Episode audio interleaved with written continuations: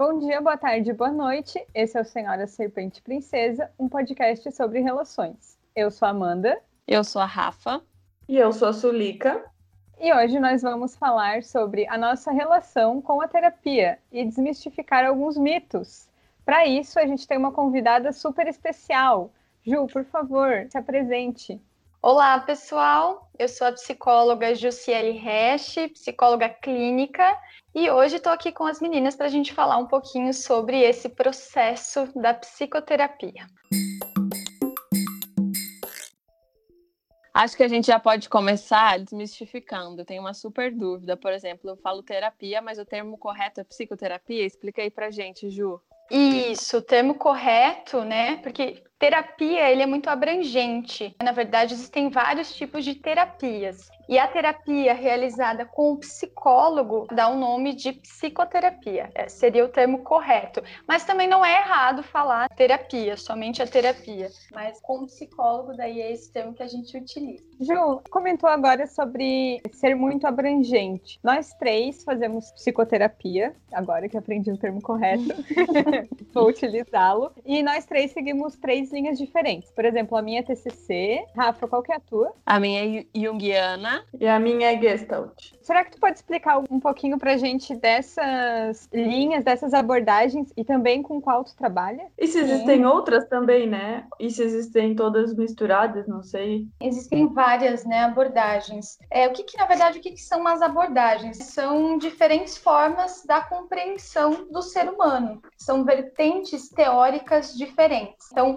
para cada, cada uma tem um, um direcionamento técnico específico. Eu tenho propriedade para falar da minha, que a minha é, eu atendo pela abordagem de orientação psicanalítica, também conhecida como psicodinâmica. É um pouquinho diferente, apesar de ter como base a psicanálise, né? Ela não é como a psicanálise, né? Ela é um pouco mais interativa, é um pouco mais dinâmica mesmo. Mas a base dessa abordagem é a psicanálise, que eu vou explicar um pouquinho como como que é o funcionamento. O principal método é a associação livre, que seria o quê? A fala. O indivíduo vai chegar ali no consultório, no setting terapêutico que a gente chama, e ele vai trazer todas as suas questões, as suas demandas, as suas dores. E aí o psicólogo profissional que estiver ali, ele vai conduzir esse processo, vai pontuar quando necessário, e as interpretações feitas por esse profissional que vai ter, né, com o objetivo de proporcionar ali o bem-estar, né, o processo de autoconhecimento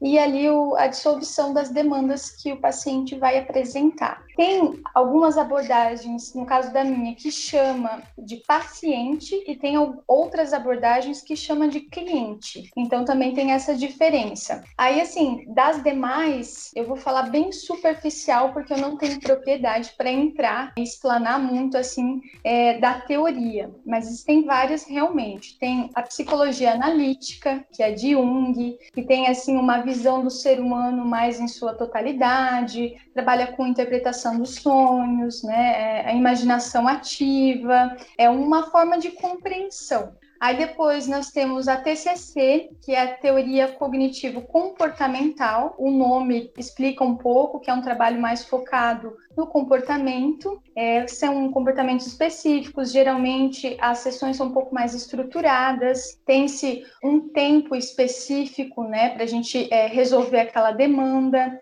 Aí depois a gente tem também a Gestalt terapia, que trata-se de uma visão mais integrada, colocando a mente e o corpo como uma unidade, e tem também um foco mais no aqui e agora. Tem essa, essa diferença. Depois a gente pode falar um pouquinho da psicoterapia corporal, que tem as técnicas que trabalham sobre o fato de que toda mobilização emocional gera uma reação corporal e vice-versa. Também é uma abordagem pode ser clínica e tem a humanista, se baseia na aceitação, parte do pressuposto que nós só conseguimos mudar quando nós assumimos a nós mesmos. Então, assim, tem outras, tá? Tem abordagens novas, vão aí surgindo, tem várias, mas essas, assim, são as, as que eu diria, assim, que são mais, as mais populares, se é que a gente pode se usar esse termo, assim, mas são as mais conhecidas. Eu fiquei curiosa agora. Na faculdade, tu escolhe uma e vai para alguma sala diferente depois que tu escolheu qualquer? Como é que funciona? Não, na faculdade a gente tem assim uma introdução breve de todas as abordagens, ou quase todas. Essas abordagens novas que eu falei, que tem agora, né? Algumas eu nem cheguei a estudar, é, no meu tempo de graduação e isso que nem é tão, né, não é tão distante assim. Eu sou formada há quatro anos, então nem cheguei a estudar. Mas a gente tem uma breve introdução, um pouco de cada uma, não se aprofunda muito e aí você vai se identificando. Tem as matérias, vai estudar, estudam-se os teóricos, daí a gente explana ali um pouco e vai mais do processo de identificação do acadêmico mesmo, né? Ah, eu gosto mais disso, isso aqui faz mais sentido para mim, porque assim, para a escolha da abordagem, é, tem que ser uma coisa muito pessoal também. Né? Você vai trabalhar com aquilo que faz sentido, com aquilo que você realmente acredita, com aquilo que você defende. Né? Então, é um processo de construção já lá na, na graduação. Sou a tristeza. Oh, que bom! Eu, eu sou a alegria. Ju, eu queria que tu respondesse uma pergunta. É uma coisa que você ouve bastante que é: terapia é para louco? não, não, Amanda, não é para louco. Infelizmente, assim, existem muitos tabus, e eu digo infelizmente porque, né, em 2020 a gente ainda precisar escutar coisas do tipo é muito triste, né, na verdade mas tem muitos tabus que vêm aí da vertente, né, de que antigamente as pessoas com transtorno mental, elas eram isoladas da sociedade, eram internadas em manicômios, eram maltratadas, era negado o direito de recuperação e o direito de viver em sociedade. Então, assim, vem muito também dessa vertente, que era realmente só para tratar o transtorno, né, em si. E hoje a gente escuta, né? Ah, é coisa para louco, eu vou te mandar para um psicólogo, né? Em tom de ofensa, né? Você precisa de um tratamento, eu vou te mandar para um psicólogo, é, não vou contar as minhas, meus, os meus problemas para um estranho. Infelizmente, a gente ainda escuta, o que gera, é, às vezes, um quadro clínico muito mais grave, porque a pessoa não aceita, ela não busca, e aí, enfim, quando ela vem para o tratamento, a demanda dela, o quadro dela, ele está tá bem acentuado, que vai ter um pouco mais aí de, de trabalho, vai levar um pouco mais de tempo para a gente conseguir reverter. Bom, já que a gente entrou nesse assunto de abordagem e de quebra de tabu sobre terapia, que não é para louco, até porque esse termo eu acredito que não seja certo, né? Não seja o correto. Já peço desculpas, Ju, e todo é, o grande corpo da psicologia. A gente pode contar um pouquinho sobre a nossa experiência da terapia. Então eu já vou começar. Eu faço, como eu falei antes, TCC. Eu já tô com a mesma terapeuta há uns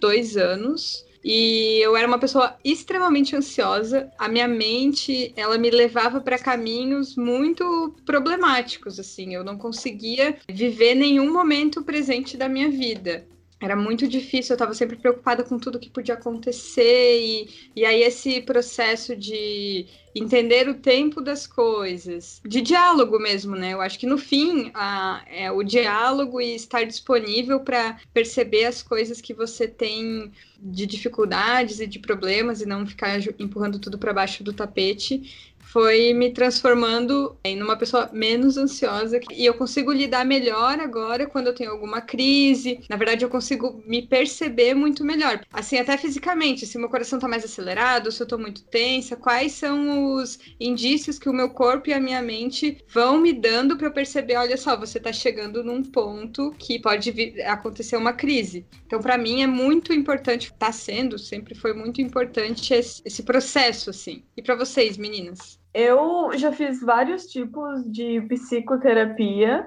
O que mais durou foi que eu acabei, entre aspas, assim, né? Eu parei agora, mas assim, se, se acontecer alguma coisa, eu posso marcar outras sessões, que foram essa da Gestalt, durou dois anos e meio, que foi o período mais longo fazendo continuamente, né? É, mas eu, eu, já tinha, desde que eu tenho uns 20 anos, eu já fiz alguns tipos, assim, eu nem lembro os nomes. É, teve algumas sessões em grupo que não foram para frente, porque a clínica estava tentando montar um grupo, né, de, de atendimento.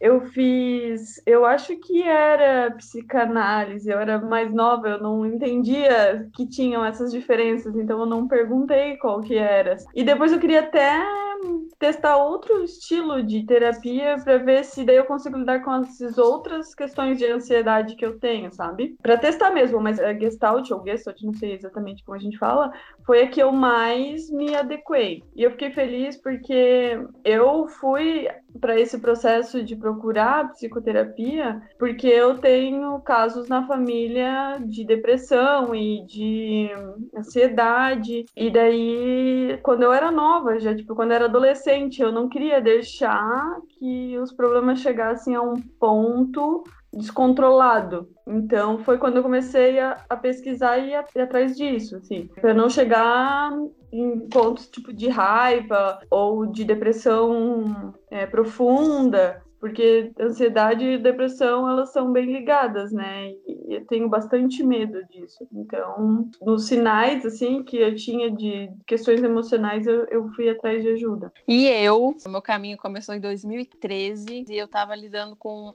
alguns processos de lutos diferentes. E aí eu acho que vem um pouco desse, desse aspecto, né? De, meu, vou fugir de, a todo custo de, sei lá, meio que inconsciente, talvez, de, ah, não, não vou para terapia porque significa que eu já estou num, num estágio muito avançado. Eu acho que é um processo individual, no meu caso, de olhar para aquilo e falar assim, nossa, então significa que não estou dando conta. E de verdade, quando eu cheguei aí na terapia, eu realmente estava saturada, estava não sabendo lidar com com luto de várias situações que estavam acontecendo naquele ano. E aí eu encontrei é, a minha psicóloga na época, que eu fiquei, eu acho que cinco anos com ela. E aí, claro, né? Eu acho que nos primeiros dois anos era toda semana, depois foi, foi diminuindo, aí eu fui essa coisa de ganhar alta e depois volta, vai e volta. Acho que é um processo interessante que, que acontece. E eu sou absolutamente uma pessoa depois que eu fiz terapia e antes do que eu era fiz terapia. Então, todos esses anos de investigação, de busca, de é, percepção é, de si mesmo, né? Daquilo que você sente. Então, parece que eu fui ensinada a sentir. Olha só,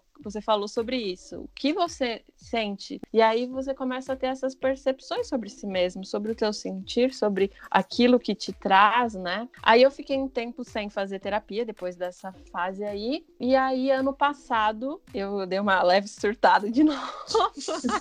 Comecei a ter crise de ansiedade, que era uma coisa que eu não tinha. É, no sentido de, ah, você ter ansiedade, mas você tem uma crise que é físico e, e tal. E aí eu, eu fiz um teste com uma psicóloga que era de sistêmico familiar. E aí, eu, antes de eu continuar a contar a minha história, eu quero falar, Ju, essa coisa da identificação com o psicólogo. É uma coisa que é muito importante, não é? Porque assim, eu, eu fui, ela parecia ser uma pessoa ótima, mas sabe quando eu chegava lá e falava assim, ah, não, não, não tô querendo falar sobre isso, não, não tem esse encantamento, sabe? Então eu tive essa experiência que não foi muito boa. E é essencial, não é, Ju? Sim, com certeza, Rafa. É, a identificação com o profissional, na minha abordagem, a gente chama de transferência, que é o que? É quando eu me sinto acolhido, é quando eu me sinto confortável, é, é, quando eu, né, eu me identifico com a forma de trabalho, com a técnica, com o jeito que aquele profissional está me tratando, né? Então, assim, essa transferência, esse vínculo, né, que a gente chama, é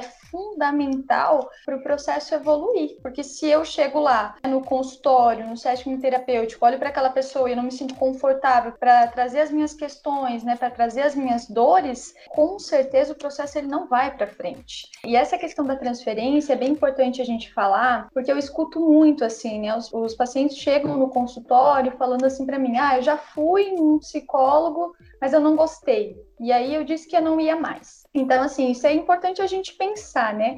É, o que, que é esse não gostar? Né? Eu não gostei do que? Do ambiente, eu não gostei como a pessoa, o profissional me abordou, eu não gostei da técnica, eu não gostei do físico, me lembrou, né, me remeteu a alguma pessoa, a forma como o profissional falou. Às vezes é até isso, né? Aquela aparência, a aparência do profissional me remeteu, não sei, é uma questão com a minha mãe, me falou alguma coisa e me levou a outra questão. E tem um ponto também muito, muito importante assim, que é o tempo de cada pessoa né? Às vezes, assim, eu tô com uma demanda muito latente, é, e aí eu vou chegar lá e eu não estou preparado, eu não estou aberto para ouvir o que eu preciso naquele momento, para lidar com aquilo. Então, o, o indivíduo, a pessoa, ela vai criar uma resistência. Não, não sou isso, não é para mim, não quero, você não sabe de nada, e aí psicólogo não serve, né? Então, tem todas essas questões, assim, que a gente precisa avaliar eu estou preparado? É, tem uma frase que eu gosto muito, que eu sempre falo, que é, não vai ao psicólogo quem tem problema. Todo mundo tem problema. Vai ao psicólogo quem está disposto a resolver. E se você não estiver aberto para chegar lá e realmente conseguir se despir todas as suas as suas fragilidades, de todas as suas amarras, com certeza não vai ter nenhum profissional que vai poder te ajudar. Grande parte do processo é você estar disposto a ele mais um mito quebrado, né? Agora a gente falando dos mitos, né? Que existe essa coisa da identificação com um profissional, que às vezes você não, por N motivos que a Ju falou, você não teve essa identificação, mas não significa que é com a psicoterapia. Que foi o que eu fiz. Eu identifiquei que não estava acontecendo alguma coisa e eu falei assim: não, vou procurar um outro profissional. E aí encontrei essa psicóloga que eu tô já faz um, um ano e meio já, de novo, e tem uma identificação muito forte e tô tendo resultados muito interessantes com essa nova abordagem eu acho que é até interessante passar por algumas abordagens, porque quando você conta a história de novo, óbvio que tem a maturidade, depois de anos falando sobre o mesmo assunto, mas você, às vezes, contando a mesma história, você vai tendo outras percepções, você vai acionando e acessando outras informações que ficaram guardadas, que talvez eu não estava preparada para prestar atenção lá em 2013, quando eu comecei a primeira vez a terapia. Para mim, é um processo contínuo, que, obviamente, as coisas que eu levei em 2013 até agora, agora elas tiveram uma nova forma e eu tô ainda falando sobre elas porque elas ficam se ressignificando e aquelas sensações, e aquelas situações, e aquelas pessoas, enfim. Então, para mim é um processo que é muito, muito transformador. Eu acho que eu chamaria assim dessa palavra, assim. Eu tenho um exemplo também. É, antes de nessa psicóloga que eu vou agora, eu fiz um tempo de terapia, acho que foi uns seis meses. E em seis meses, no primeiro dia eu já tinha percebido que eu não me identificava com a pessoa, mas eu queria tentar continuar. Eu queria, fui tentando, sabe? E em seis meses eu basicamente não me abria, assim, eu não estava sendo sincera. Eu falava as coisas. Jo, essa também é uma pergunta. Eu falava as coisas que eu achava que eu deveria falar, que ela gostaria de ouvir. É, isso é comum, assim, é, tem um tempo, não sei se existe um cronograma de terapia, mas tem um tempo que a pessoa vai se sentindo confortável, igual tu falou, né, de existir essa identificação e tal, mas para ir para conversas mais profundas e debates mais amplos, porque a minha é, psicóloga hoje, ela mesmo fala que tem situações que a gente não está preparado para mexer em determinados momentos da nossa vida. E aí, em outros momentos, a gente vai conseguir ir trabalhando determinadas situações.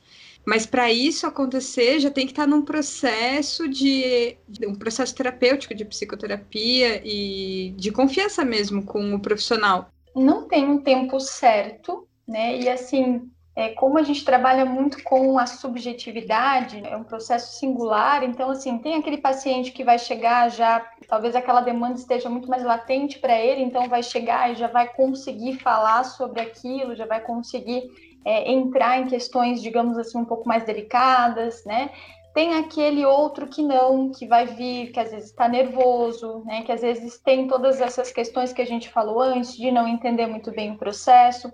É muito comum receber paciente que, tá, é, eu não sei, eu não sei como funciona, me explica, né? Falaram que eu tinha que vir e eu realmente acho que eu preciso de ajuda, mas eu não sei como que vai funcionar. É só eu falar? É só para eu falar? E aí a gente faz todo, né, um, explana como que vai funcionar o, né, o processo, o tratamento. Mas o fato é que conforme essa, essa pessoa, ela vai se sentindo à vontade e ela vai conseguindo lidar com as suas questões, conforme ela vai é, tendo seus insights, né, participando mais dessa questão de autopercepção, é que a gente costuma falar quando ela vai ficando é, um sujeito terapeutizado, que é quando a gente começa a se questionar, quando a gente começa a, a, se ver mais nos nossos atos, nas nossas ações, aí o que a gente chama que né, realmente entrou em processo. É muito comum, ah, eu tive um sonho que eu estava organizando o meu guarda-roupa, estava tirando tudo para fora,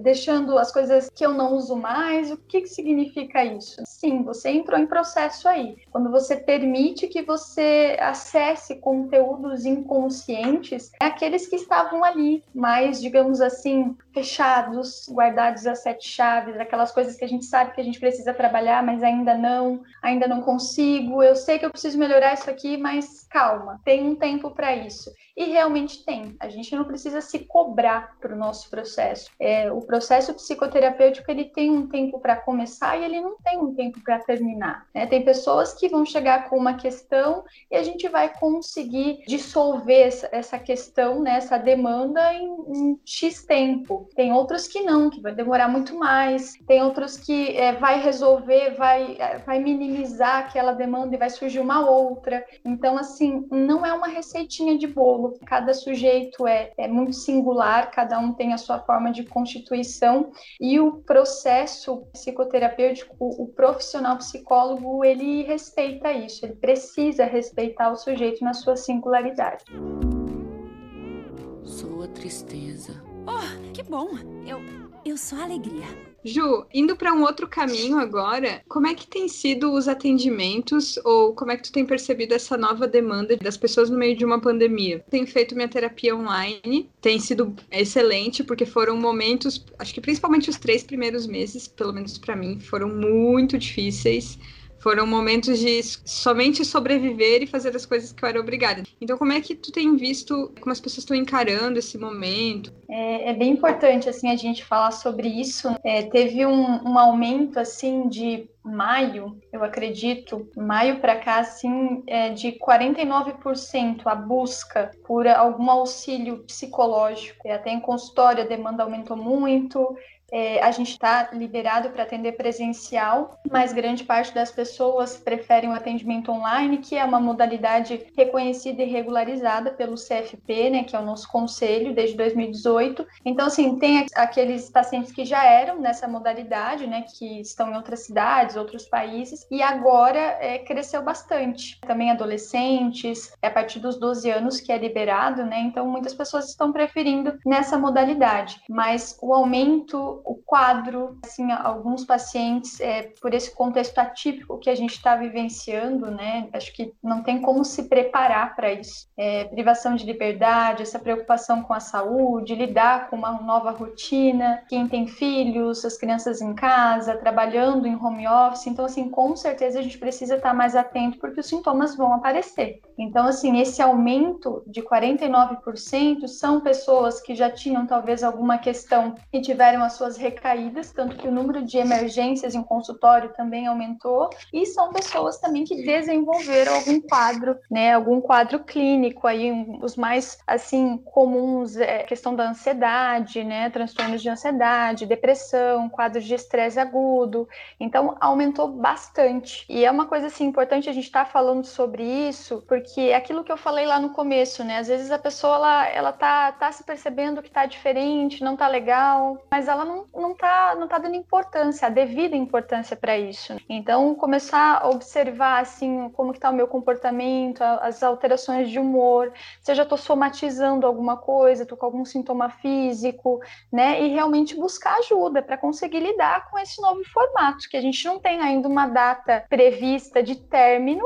Então, como nós, seres humanos, trabalhamos com possibilidades, a gente precisa pensar em uma forma de, de se adaptar a isso, né? Uma forma saudável, para que não gere aí nenhum transtorno mais grave, de longa duração. Então a gente precisa já estar tá atento para sanar essa questão, essa demanda logo de início. Estou chocada esse aumento de 49% de pessoas buscando. Por um lado, é que bom, porque eu de fato acredito que todas as pessoas deveriam fazer psicoterapia em algum momento, porque todo mundo que deve ser transformador para todo mundo. Mas realmente, nesse cenário de pandemia, muitas coisas novas acontecendo, muita insegurança acaba gerando é, muitos sintomas, né? E aí é esse o momento, né? Que eu acho que a gente, quando a gente se propôs a falar da nossa experiência, te chamou para falar aqui, é justamente para incentivar as pessoas a se perceberem e a buscarem alternativas pessoas para justamente olharem para si e sanarem qualquer é, sentimento ou qualquer transtorno que a pessoa possa ter ou descobrir, enfim. E a, a nossa é. preocupação, assim, é, é, também com o pós, porque, assim, a gente está vivenciando isso e quando acabar, não quer dizer que, ah, vamos retomar, né? Todo mundo vai voltar a ser o que era antes. Não, esse período vai deixar marcas.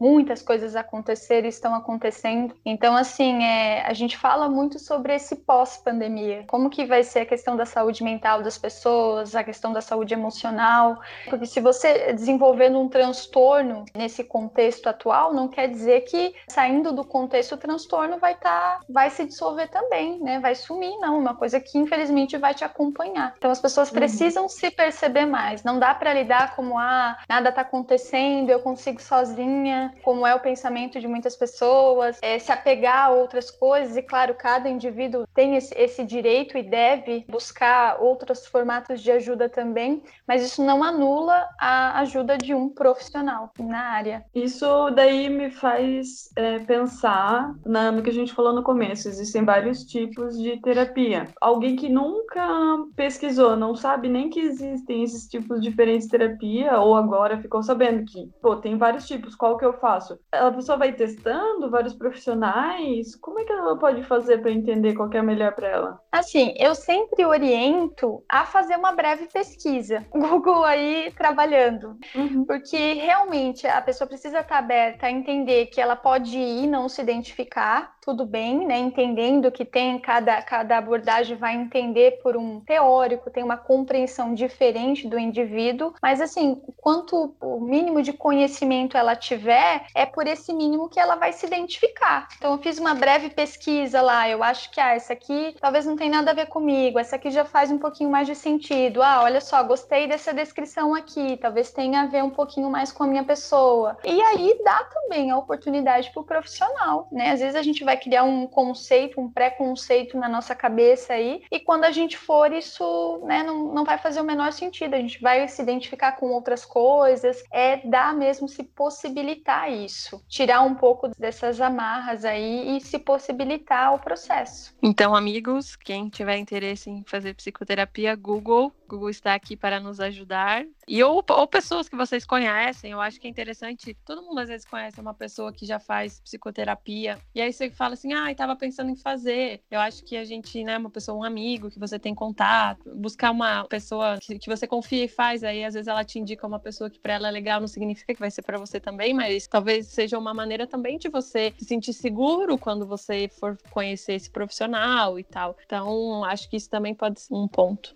É, assim, também tem uma outra questão, é que quando né, a pessoa vai buscar, ah, eu vou ligar, eu vou agendar, sempre com as pessoas que me procuram, eu já faço, eu já dou toda uma explanação de como que é o meu, a minha forma de trabalho, qual que é a minha abordagem, como que eu trabalho, né, como que eu abordo. E aí também seria uma coisa interessante, a pessoa está precisando, ela vai buscar um profissional, pergunta, qual é a tua uhum. abordagem, como que você trabalha, para ela já ir se identificando, ah, gostei, não gostei, né, não agenda simplesmente, né, ah, é tal psicóloga atende em tal endereço, não, questiona, é para você, é uma coisa, é um processo seu, então acho que é bem válido, assim, fazer essa breve pesquisa, a gente fala na amnese, né, que é esse, essa entrevista prévia, né, assim, com o profissional para saber se você vai se identificar também. Pessoas, façam terapia. É esse o recado desse.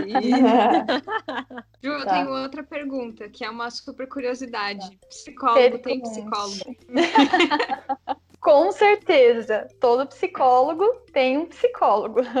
Inclusive, faz parte do nosso tripé de formação, que é formação continuada, a nossa análise pessoal e a nossa supervisão. Às vezes tem algum caso, alguma coisa ali que eu preciso de um auxílio, eu preciso debater com outro profissional e a gente chama isso de supervisão. É porque ser psicólogo não me imuniza dos problemas, dos percalços da vida, né? Eu sou um ser humano, acontece é, muitas coisas, né, na minha vida como em qualquer com qualquer outra pessoa. Então, assim, o meu processo individual ele é extremamente necessário necessário para que eu consiga realizar o meu trabalho pautado em ética. É, vamos pensar assim, eu vou dar um exemplo. Eu recebi em consultório é, uma pessoa que está no seu processo de elaboração de uma traição. E aí eu, eu, Jussiele Pessoa, também estou passando pela mesma situação. E aí se eu não tiver o meu processo pessoal, né, ali em andamento, né, tiver muito bem elaborado,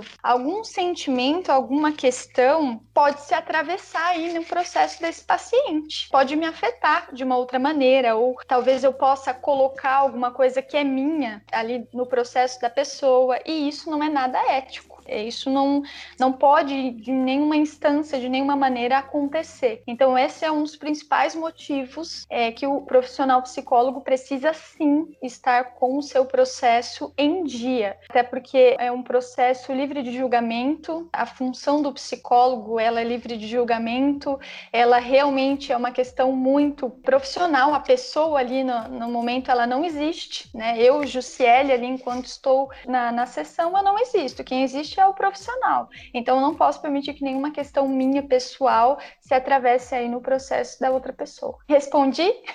Sim, muito bom, muito uma coisa importante para a gente falar é que o psicólogo ele não é uma figura mística, né? Ele não é uma adivinha, ele não tem uma varinha mágica de resolução de problemas, né? Ele não que é nada pena, disso. Hein? Que pena, hein?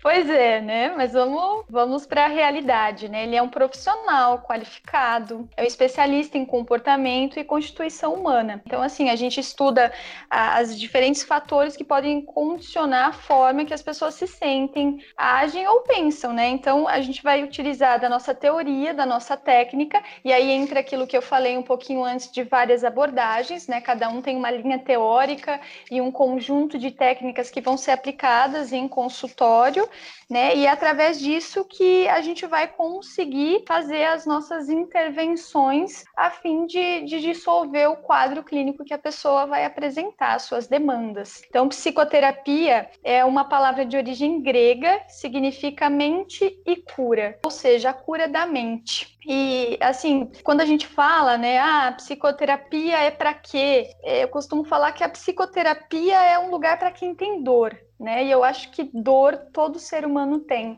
que, que seriam essas dores, né? São as nossas questões, é as nossas demandas psíquicas, emocionais, são as nossas dificuldades, as nossas fragilidades, os nossos conflitos. Então é, é um processo realmente bem importante que ele é cabível a todo e qualquer ser humano. Deveria sim ser uma premissa básica assim de, de vida, né? Deveria estar aí no alcance de todas as pessoas. Mas estamos no caminho. Até me arrepiei quando você falou, nem sabia que psicoterapia terapia era a cura da mente, eu fiquei até arrepiada, porque eu falei, nossa, que bonito é isso que a gente faz, né? Porque no fim do dia é isso, né? Quando você se coloca nesse espaço de se permitir estar nesse lugar, né, de troca com, com esse profissional, que é, é esse o objetivo, embora a gente vá, eu pelo menos, às vezes vou no fluxo, assim, ah, porque eu tenho que ir e tal, e sair de lá transformado, assim, pensando em coisas que eu não tinha pensado, identificando coisas e transformando, enfim, eu acho muito bonito esse processo,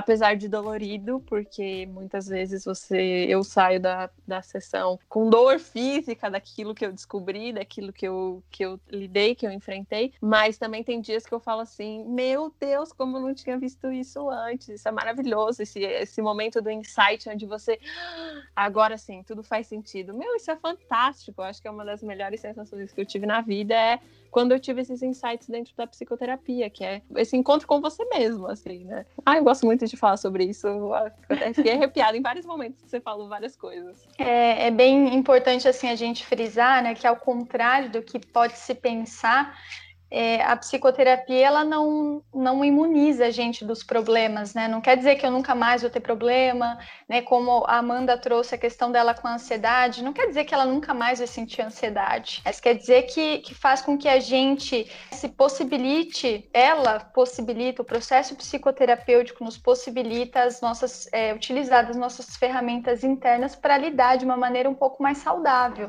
É qualidade de vida, é o nosso processo de autoconhecimento. Então, não quer dizer que eu não vá mais sentir, quer dizer que eu vou aprender a sentir e a lidar com essa forma de sentir. Eu gosto de falar, quando alguém vem conversar comigo sobre psicoterapia, para mim é um processo de se quebrar inteiro e depois de montagem e o que a gente monta depois é muito melhor. E esse processo a gente vai aprendendo que ele é meio eterno, né? Assim, enquanto nós estivermos vivos, a gente vai se quebrar e se montar uma infinidade de vezes. O processo da psicoterapia, ele vai te proporcionar fazer isso de uma maneira menos dolorida. Não que não vá ter dor ainda, mas que assim, talvez tenha um pouco menos de culpa e depois vai ter um pouco menos de ansiedade. E aí você vai tirando algumas coisas para ir se descobrindo enquanto pessoa, para entender aquelas situações que você viveu. É, tem uma coisa que eu gosto de ver é como as nossas experiências nos marcam, porque tem coisas que eu estou vendo hoje na terapia que eu vivi há muito tempo atrás. Alô, Freud, que é, eu só vejo hoje é, o quanto isso me marcou de fato, quanto aquela frase ou aquela situação determinada e para a gente pensar com muito mais carinho nas experiências que a gente vai ter, né? É onde eu quero me colocar, é, que experiências eu quero ter para daqui a 10 anos eu olhar para trás e também pensar com mais carinho em como eu estou levando a minha vida. Então, acho que além de, de se desmontar e se montar muitas vezes e sempre para melhor, é também pensar nessa, nesse amor próprio que a gente vai criando, assim. É o processo de autoconhecimento, né, que a gente tanto fala, né, o que que seria, né, que é essa investigação sobre nós mesmos, né, é a nossa capacidade de se olhar, né, olhar para dentro, saber quem a gente é, a nossa visão de mundo, a nossa verdade, como a gente se posiciona, as nossas habilidades e as nossas fragilidades. E a partir do momento que a gente se apropria disso, com certeza a gente vai conseguir é, seguir aí num, num, processo evolutivo, a fim de, de usar isso a nosso favor. Bom, a gente já conversou bastante, não o suficiente, porque esse assunto ele é infinito e tô quase chorando aqui em alguns momentos e rindo em outros. Mas, Ju, eu acho que se você quiser passar suas redes sociais e depois a gente vai para as dicas, então falar onde as pessoas podem te achar, quem se identificou contigo, acho que agora é hora. tá bom. É, as minhas redes sociais é arroba se Jussiele Rech, é R-E-C-H. É, a gente vai deixar marcado as redes sociais da Ju também nas nossas redes sociais, arroba Senhora Serpente Princesa, a gente marca ela lá. E aí o meu consultório físico, ele fica no edifício Hanover, né, aqui na cidade de Joinville, na rua Abdom Batista, número 121, sala 2001. E eu tenho o meu consultório online também, né, que eu também atendo pela modalidade online, que aí abarca qualquer região, possibilitando aí essa forma de atendimento.